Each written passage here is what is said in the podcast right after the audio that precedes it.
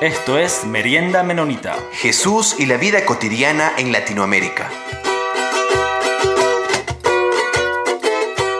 Bienvenidos una vez más a Merienda Menonita. Es un gusto estar aquí con ustedes, eh, queridos oyentes. El día de hoy tenemos un invitado muy especial. Tenemos a Víctor Rey con nosotros. Y le voy a pedir a Víctor si él se puede presentar a sí mismo. ¿Cómo está Víctor? Muy bien, gracias por la invitación amigos. Y bueno, eh, yo vengo de Chile y tengo muchos defectos, ese ya es un defecto. Otro defecto, soy profesor de filosofía y también soy bautista cuando nací a la fe. Eh, antes, por supuesto, fui ateo eh, Por supuesto. antes de conocer a, justamente a Dios, uno es ateo, ah. ateo teórico o practicante. Ah. Y, y, entonces, estando en la Universidad de Concepción, donde estudié filosofía, eh, se me vino abajo en un momento de los estudios, y del, eh, no solo del estudio, también por la situación histórica del país después del golpe de Estado de Pinochet, y toda esa concepción materialista de la, de la vida y pasé unos dos años en una etapa muy, eh, diríamos, eh, eh, existencialista antes de encontrarme con Dios. No sé si yo lo encontré o él me encontró, mm. pero ahí nos topamos. y después de terminar mis estudios, me di cuenta que justamente de teología y de Biblia sabía muy poco, porque yo no, no vengo de ningún ámbito eclesial. Mi mundo fue la política, el arte, la cultura, la filosofía, la ciencia, por ese lado era mi vida anterior. Y entonces fui al seminario bautista de Santiago, donde estudié por cuatro años teología. Y ahí en esa tarea de estudiar teología, eh, y trabajando también en la evangelización de estudiantes universitarios, fue cuando descubrí mi vocación pastoral. En una iglesia de barrio pobre en Santiago, en la periferia, en el sector que se llama Pudahuel, pastoreé tres años y en esa iglesia me ordenaron pastor. hace bastante tiempo ya.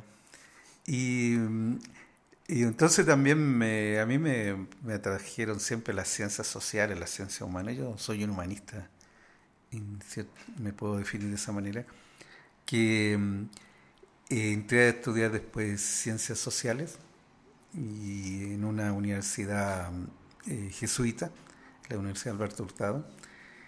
Y luego de terminar eso me ofrecieron una beca para hacer estudio de posgrado en en la Universidad Católica de Lovaina en Bélgica y allá fuimos con mi familia y estudiamos y desde ahí hice un máster en comunicación social. Y luego de, esa, de ese tiempo de estudio fue cuando un teólogo que ha influido mucho en, mi vida, que no solo en la teología, sino también en las relaciones personales, eh, René Padilla, a través de él me, invitó una, una ONG eh, norteamericana que tenía su residencia aquí en Quito y, y, entonces vine por cuatro años a trabajar con esa ONG que se llama MAP Internacional. Luego, determinado ese tiempo, pasé al Consejo Latinoamericano de Iglesias, donde también eh, desarrollé una labor de de relaciones eclesiales, relaciones públicas, relaciones institucionales, que son las cosas que yo estudié y que están de acuerdo a mi habilidad y mis dones. Y, y, bueno, también he, estado muy relacionado con, en la parte teológica con la fraternidad teológica latinoamericana. Creo que mi formación teológica fundamental viene de, de, de este organismo y mm, fui por un periodo presidente a nivel latinoamericano de esta institución. Y entonces, eh, luego de estar casi 10 años en el Ecuador, volví a Chile a, trabajar con World Vision o Visión Mundial, en la misma tarea de siempre, las relaciones eclesiales institucionales. Y luego estuve también dos años en Argentina eh, trabajando junto con René Padilla en la Fundación Kairos a cargo de los programas de formación teológica. Y luego de ahí me vine a la, otra vez al Ecuador y mm, estuve trabajando con la Fundación Nueva Vida, también en la misma tarea que siempre he hecho. Y también eh, de ahí me involucré más con la iglesia menonita de Quito. Y yo personalmente me, me considero anabautista, mi teología es anabautista y muchos de las personas que han militado en la fraternidad teológica latinoamericana se consideran teológicamente, siendo de otra vertiente evangélica, pero su teología anabautista. Y de hecho con, con amigos eh, chilenos, cuando estábamos en, en, Chile, tratamos de influir para que la Convención Bautista de Chile fuera y tomara como identidad la, la teología anabautista. Lo logramos un tiempo, pero como pasa en, el mundo de la teología y de la iglesia y la pastoral, luego vino toda una ola en América Latina de una influencia fundamentalista, conservadora, neopentecostal, carismática, que hizo que, que en las iglesias en general y los bautistas en particular se realizara una involución donde otra vez el tema central de ahí es la crisis que hoy viven las iglesias evangélicas en general y la iglesia bautista en particular. Víctor, pero además de eso, y quisiera eh, decir esto a todos nuestros oyentes, para mí es un privilegio tenerlo aquí, poder entrevistarlo a Víctor, pero voy a decir algo más. Él además escribe, tiene un blog, tiene libros y además la forma como yo lo conocí fue porque yo estaba, yo escuché algunas de sus entrevistas que le hacía a algunos teólogos en Latinoamérica. Entonces yo había escuchado y dice, ¿quién es esta persona que está entrevistando? Bueno, ahora lo tenemos al otro lado del micrófono, eh, ya mismo va a ser acribillado por algunas preguntas, pero lo tenemos al otro lado, eh, ahora él, es el entrevistado, pero él también, eh, algo de lo que estudió, como nos comentó, es esta parte de comunicación, y él también realizó una labor de comunicación eh, muy interesante con, con, las entrevistas que él hizo, con la difusión y bueno, con todo este trabajo que nos viene comentando sobre las relaciones entre iglesias, con la sociedad, etc. Entonces, comenzamos, Peter. Tienes tú uh, la primera pregunta. Sí, este, algo que, que venimos este, haciendo y, preguntando, conversando con, con, con, varios de nuestros invitados. Y, bueno, casi uno de, de los fundamentos de, de, este programa es um, es conocer desde diferentes perspectivas, desde diferentes realidades, contextos. Pero, eh, Víctor, ¿qué, ¿qué, pensás? ¿Qué, ¿Qué es que la iglesia anabautista o el anabautismo en general ofrece al, al mundo latinoamericano, en particular a, las iglesias latinoamericanas, pero, pero al, al mundo en general? Eh, yo creo que es eh, la oferta de la teología anabautista para las iglesias latinoamericanas hoy día es la única. Eh, debido a la crisis que vive la sociedad en general, ¿eh? hoy día estamos en una crisis de la civilización occidental. Y, lo que dicen los filósofos, ¿no es cierto?, de lo que se llama la modernidad. Las iglesias protestantes nacieron en el, cuando nace de alguna manera la modernidad, a partir del Renacimiento y, y, terminando, ¿no es cierto?, la Edad Media. Esa manera de ver el mundo, de pensar el mundo, hoy día está en una crisis. Todas las instituciones que nacieron en la modernidad, los partidos políticos, la iglesia como las concebimos, las universidades, la familia, es decir, todas, todas las instituciones habidas por haber que, que nacieron a partir de, de, la modernidad y que formaron nuestro mundo occidental, hoy día están en cuestión. Entonces, eh, la, lo institucional se está viniendo abajo y de alguna manera están haciendo una nueva civilización, por decirlo de alguna manera, que no sabemos cómo, cómo es. Y a mí hay una frase que alguien la dijo por ahí, y creo que es una tarea de todos los cristianos, ya que estamos en el ámbito cristiano aquí conversando, bueno, de todos los seres humanos, pero en especial en el caso de los cristianos, es que debemos pensar globalmente y actuar localmente. Y hoy día eh, eh, hay que pensar la teología en forma interdisciplinaria. No sé si Moody o Spurgeon dijo esa frase, dice, quien lee la Biblia y solo la Biblia no sabe nada de la Biblia. Entonces la, la Biblia hay que leerla con la, el auxilio de las ciencias sociales para entender en nuestro tiempo y eh, entonces el esfuerzo hoy día es más grande que nunca. Eh, hoy día, como dijo alguien, la, respuesta de alguna manera viene, de, si hablamos en general, tendría que venir de la filosofía, y si hablamos en particular de las iglesias, tiene que venir de la teología. Entonces, hoy día la reflexión teológica es más importante que hace 30, 40 años, 50 años. Y eh, eh, ¿por qué dije, y soy tan categórico al decir que eh, yo personalmente lo asumo? Yo creo que no, de hecho, por mi trabajo ministerial he conocido una infinidad de iglesias, partiendo de la iglesia católica, pentecostales, carismática y toda la rama de la iglesia evangélica estaba en contacto. Pero eh, personalmente, eh, eh, cuando he tenido que hacer una opción, y yo quizá habría sido a lo mejor menonita o anabautista en Chile, pero en ese tiempo no existían en Chile mm. los lo más cercano eran los bautistas. Y personalmente a mí una de las cosas que más me atrajo en ese momento de los bautistas fueron dos cosas, varias, pero puedo distinguir dos. Una fue el gobierno democrático, viviendo una dictadura. Me llamó la atención que había en iglesias que se dirigían democráticamente. Yo personalmente me considero un demócrata, llevamos la libertad, amo la democracia, amo la justicia desde antes de, conocer a, Dios, esos eran valores universales que, estaban en mí, que se han sido reforzados después por la experiencia de conocer a Dios y a Jesús. Entonces, y eso me pareció fundamental.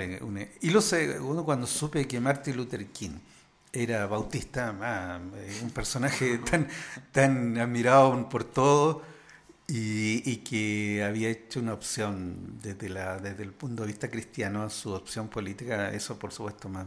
bueno, después cuando conocí otro, como hablé antes de René Padilla, Samuel Escobar, otro bautista que también tenía una orientación anabautista, también me sentí atraído. Pero ahora, entonces, como hay que pensar globalmente y actuar localmente, por eso yo veo que eh, la esperanza para las iglesias hoy día es el modelo anabautista de comunidad la, las, la, la, iglesia institucional hoy día ya no atrae. Uno, yo veo cómo la gente entra y sale, y cómo la gente a veces toma ir a la iglesia como algo cultural, no algo que lo va a transformar, que le va a dar una cosmovisión para su vida en toda su área. Y creo que, que, la propuesta tan simple y tan profunda que hace el anabautismo de que el centro de nuestra fe es Jesús, es hoy día que eh, parecería de perogrullo, pero es fundamental. Mm. ¿Por qué? Porque las iglesias evangélicas en América Latina en general, más que, eh, eh, más que seguidoras de Jesús, son seguidores de Pablo.